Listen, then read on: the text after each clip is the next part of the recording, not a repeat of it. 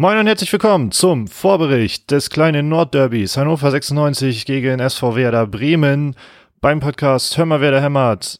An meiner Seite heute niemand, denn Matti hat keine Zeit, deshalb müsst ihr alleine mit mir auskommen.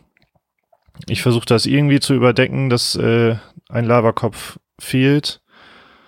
Aber naja, ich gebe mein Bestes. Ich hoffe, ihr gebt auch euer Bestes und zwar beim Anfeuern morgen Abend um 20.30 Uhr auf dem Eurosport Player. Dort gibt es auch immer noch eine siebentägige Testphase, sodass ihr nicht mal mehr ähm, ja, so einen ganzen Monat bezahlen müsst und trotzdem den besten Verein der Welt spielen sehen könnt. Ähm, das kleine Nordderby steht quasi im Zeichen von Veränderungen. Veränderungen deshalb, weil wenn, sollte Hannover wieder verlieren, heißt es für Hannover stark nach unten gucken, was die Konkurrenz im Tabellenkeller macht. Und für Werder würde das bedeuten, dass man sich auch offiziell aus dem Abstiegskampf verabschiedet hat. Zumindest ließen das die Stimmen der Bremer so äh, verlauten. Die haben zwar gesagt, mit dem direkten Abstieg sollten sie wir nichts mehr zu tun haben, aber wenn wir das Spiel gegen Hannover nicht gewinnen, ist immer noch äh, der Relegationsplatz möglich. Immerhin sind das in Anführungsstrichen nur zehn Punkte.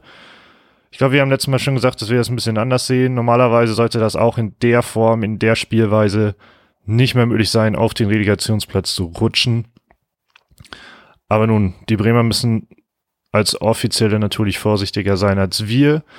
Trotzdem finde ich das richtig, dass man eher diese Sicherung, sichere Haltung hat gegenüber oberen Tabellenregionen. Genauso hat Delaney auch betont, ja, letztes Jahr haben wir plötzlich auch nach dieser starken Serie ähm, davon gesprochen, noch nach, noch, noch nach Europa zu gehen. Und wie das geendet ist, wissen wir leider alle.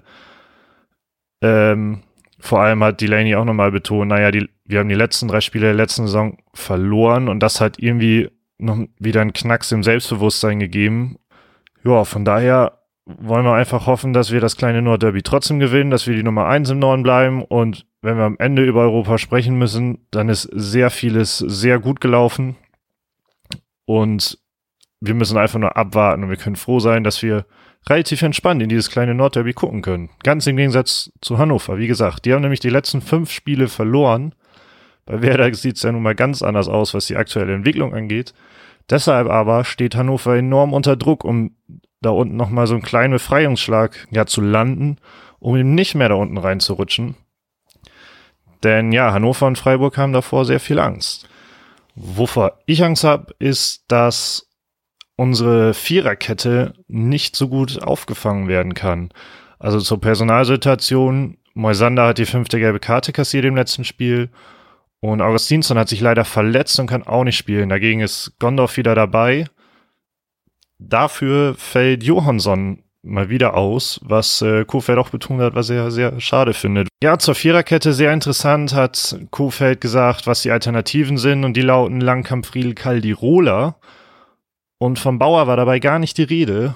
Und finde ich sehr interessant, weil Bauer nach dem letzten Spiel, in dem er mal wieder keinen Einsatz hatte, ja bei Instagram in seiner Story ein Lied eines Rappers, den man vielleicht kennen sollte, ähm, wie heißt das, geinstagrammt hat. Und das Lied hieß Ciao Ciao. Und äh, ja, ich als Bauer-Fanboy fand das ein bisschen enttäuschend. Naja, alles in allem, ich glaube, dass die Viererkette ähm, trotzdem leider ohne Luca Caldirola stattfindet, und zwar mit Friedel und Langkamp. Ich kann mir einfach nicht vorstellen, dass Caldirola plötzlich ähm, Startelf-Kandidat ist, obwohl er seit Ewigkeiten das nicht war.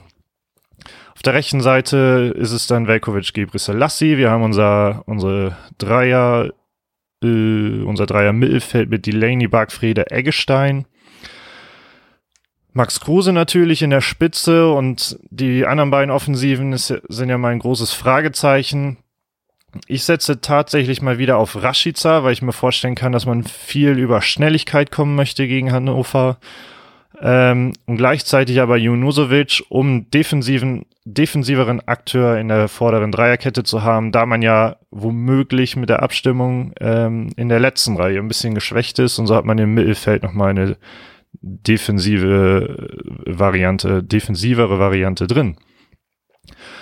Ja, dennoch, auch wenn es, denke ich, ein hartnäckiges Spiel sein wird, glaube ich auch auf einen deutlichen Werder-Erfolg von ähm, 2-3-0, denn die Bremer haben enorm gezeigt, wie gut sie spielen können.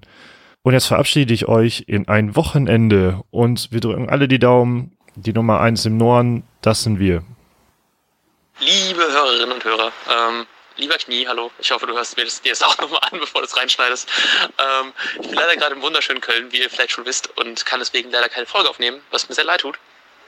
Ähm, aber ich meine, ganz ehrlich, Knie, Wahnsinnstipp, äh, Wahnsinnsaufstellung. Ich habe die Folge noch nicht gehört, aber wahrscheinlich war das eh alles viel besser, als ich hätte je tippen können und aufstellen können. Deswegen ähm, ist es auch okay, dass ich mal nicht dabei bin. Und äh, ich wünsche euch trotzdem allen sehr viel Spaß bei äh, dem Spiel, sehr viel Spaß beim Aufsportplayer und schon mal ähm, vorbereitend auf den Sieg am Freitag, dem 3-0-Sieg. Ähm, ein kleines Derby-Sieger, Derby-Sieger, hey, hey. Äh, viel Spaß und bis äh, Samstag. Ciao. Und jetzt läuft der Ball.